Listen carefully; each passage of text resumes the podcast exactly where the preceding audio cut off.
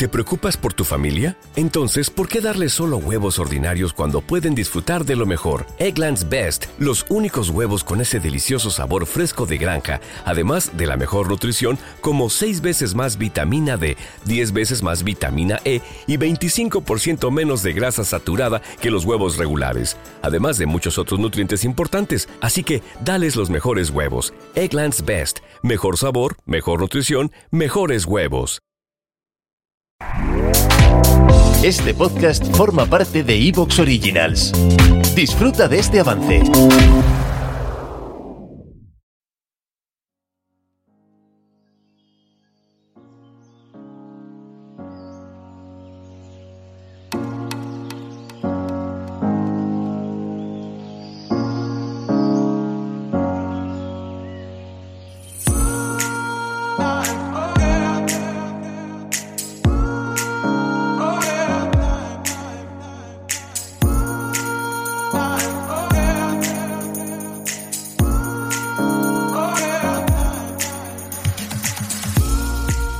Hola y bienvenidos a un nuevo capítulo de Planeta Montaña by Huesca la Magia aquí en Evox. Si os gusta el podcast, le podéis dar a la pestaña de eh, suscribirse, que es gratuita, y así os llegará una notificación con los nuevos contenidos del programa, del podcast. Y si ya estáis suscritos y queréis apoyarnos para que siga adelante este proyecto, lo podéis hacer desde 1,49 euros al mes, que es menos de lo que cuesta un café con leche. Por cierto, gracias a las nuevas personas que nos estáis apoyando desde las últimas semanas. Soy Nacho Discasillas y en el control técnico con los botoncicos, Santi Alfranca.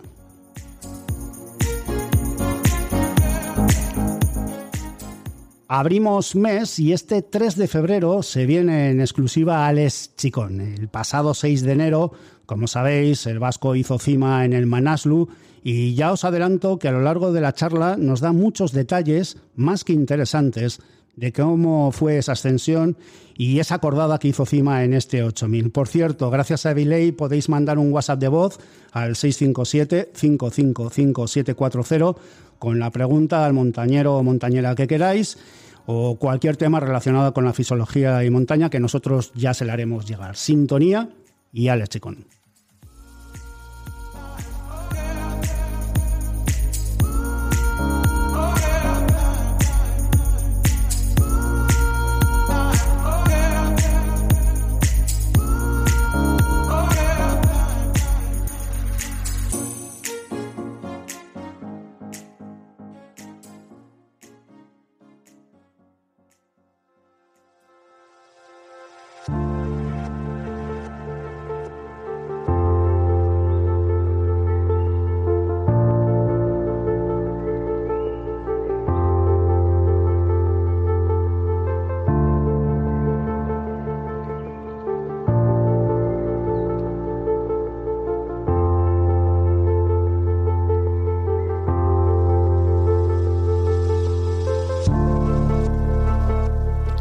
Como bien sabéis, el pasado 6 de enero, Día de Reyes, Alex Chicón hizo cima en el Manaslu con seis serpas más. Fue el quinto de la cordada en poner sus botas en invierno sobre este 8000.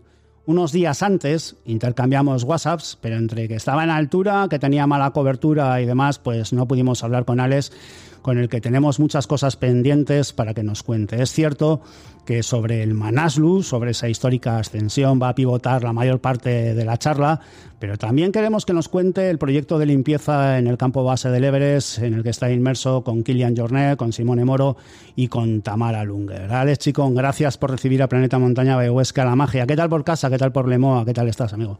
Bien, bien, bien, todo muy bien. La verdad que, bueno, me he bajado con un poquito de catarro de ahí, de, de, palo pero bueno, bien, esto es normal, ¿no? Al final yo creo que dos meses sin parar. Inicialmente hicimos un trekking con la Fundación Susparaya, después otro más al Everest con Pájaro Trips y, y el 23 de diciembre estamos llegando a Campo Base, como has dicho bien, 6 de, enero ya haciendo cumbre y 24 de enero hemos regresado a casa después de, no sé, una infinidad de, de, de aventuras y de momentos difíciles y, y no tan difíciles, evidentemente, ¿no? Entonces, al final, el cansancio se va acumulando. Ahora es el momento de tomar eso, un, pues un chuletón, un poco de, de sidra, ¿no? Y, y descansar, ¿no? y, y, echar la vista atrás. Bueno, no, no te creas, ¿eh? ya la semana que viene estamos ya de vuelta por Europa y hay un montón de viajes y de, y de cosas que hacer, ¿no? Pero yo creo que al final eso está con la motivación, con la ilusión, ¿no? Ahora ese momento que te sientes pues, un poquito como vacío, ¿no? Pero vacío por el hecho de, de haber hecho cumbre, ¿no? Yo creo que claro, tantos años así sin subir, con ganas de, de, de, llegar a una cumbre, pero luego dices, ostras, es curioso, ¿no? Cómo, cómo se siente uno, ¿no? Se siente vacío, quizás, pues bueno, pues buscar el, el, el camino, ¿no? Hasta no volver a encontrar eh, tu lugar o, un nuevo reto, vete a saber, no sé, son muchas cosas las que sí te pasan por la cabeza. eh, vamos al Manaslu directamente. Eh, ¿Por qué has dicho que sin que lo que hizo Simone Moro, que sin lo que hubiera, sin lo que hizo Simone Moro no hubieras logrado la cima?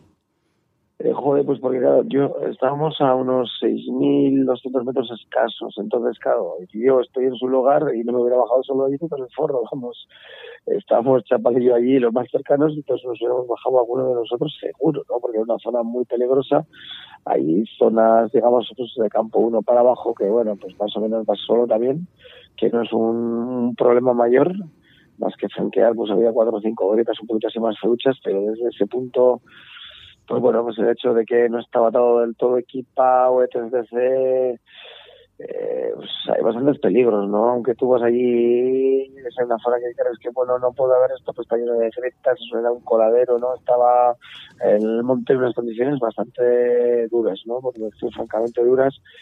Y desde allí, pues bueno, pues había que echarle el resto para bajarse solo, ¿no? Yo estando en su lugar, pues no me hubiera bajado solo ahí todo el foro, por eso quiero decir que, que le demos mucho también a Simone. Este ascenso y descenso del Manaslu, has dicho, o al menos he leído, que ha sido eh, el más peligroso de tu vida. ¿Te va a llevar a replantear esto los próximos retos?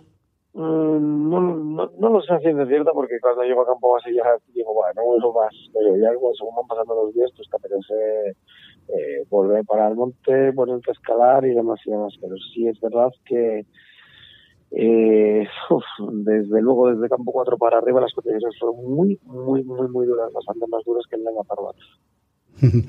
eh, me gustaría que nos contaras un poquito cómo fue la ascensión, porque hemos leído que tus compañeros de cordada llevaban oxígeno artificial, pero poco a poco se quedaron sin, no funcionaban. Eh, ¿Cómo fue seguirles el ritmo?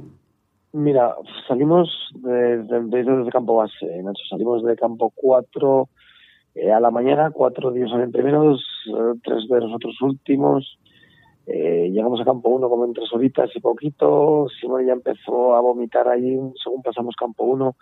Y bueno, pues seguía medio aguantando el ritmo, pero se iba quedando un, poquito más rezagado, ¿no? Hasta que ya llegamos a ese punto donde, donde sucede lo que sucede, que decidió optó por darse la vuelta. Pasamos una noche muy dura en la grieta, esos 40, una cosa así. Una mañana muy, muy fría. Estaba en el monte equipado con cuerdas, pues unos 80 100 metros como mucho, tope, tope, tope, para una rampa que hay para que te conduce a campo 1.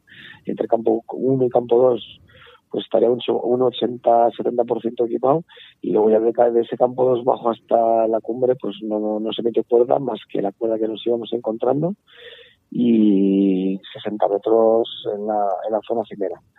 Eh, ese día 5 de enero subimos a, a Campo 3 uh -huh. y yo creo que en torno a 11 menos cuarto, 11 de la noche, 10.40, entre 10.40 y 11 de la noche salimos para, para cumbre. El viento no sopló al principio, como bien dices, eh, dos nepalíes de Okoldunga de la región del Kumbu, como son Chapal y Gelun, y cuatro restantes de la zona del Macalo del, del, del Arum Valley, eh, que son Mitemba, Lama, Maila, perdón, y eh, de hecho Mitemba, Lama, Maila y Magma. Ellos cuatro de la zona del Macalo, de diferentes aldeas como son Pasimón, eh, Walun, eh, Sidua, y bueno, pues al final eh, eh, llegamos al campo 4, encontramos cuerdas fijas por el camino y una ruta, pues vamos a decir que bastante difícil. Esa zona me pareció igual, pues, lo más quizás técnico, ¿no? Con sebags algo más verticales y demás. Eh, tuvimos suerte que, como decía, nos encontramos algo más de cuerda y cuando ya llegamos a campo 4, a campo 4, Entonces, eh, según afloramos ahí arriba, pam, donde nos empieza a pegar el viento.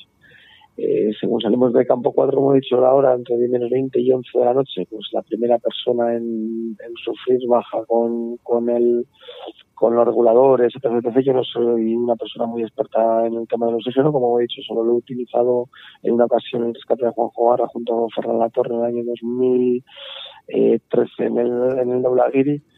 Eh, entonces tampoco os puedo contar mucha, mucha historia, pero sí que según salimos de tienda de campaña, ya falló el primer regulador, pero es que no, no, no funcionaba, no funcionaba.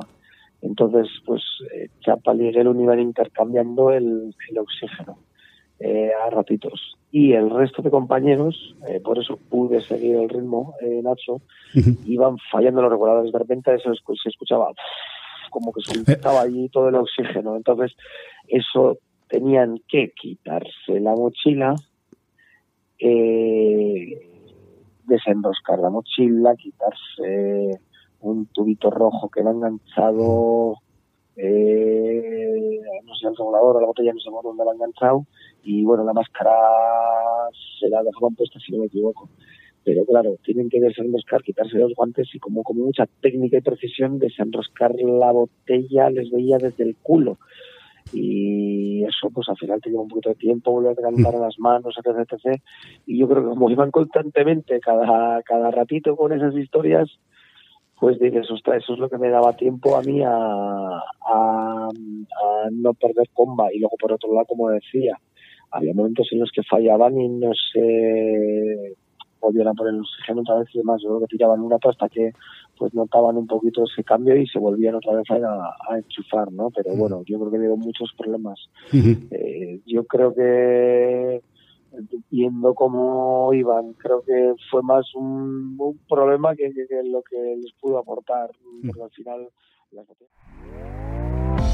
¿Te está gustando lo que escuchas? Este podcast forma parte de Evox Originals y puedes escucharlo completo y gratis desde la aplicación de Evox. Instálala desde tu store y suscríbete a él para no perderte ningún episodio.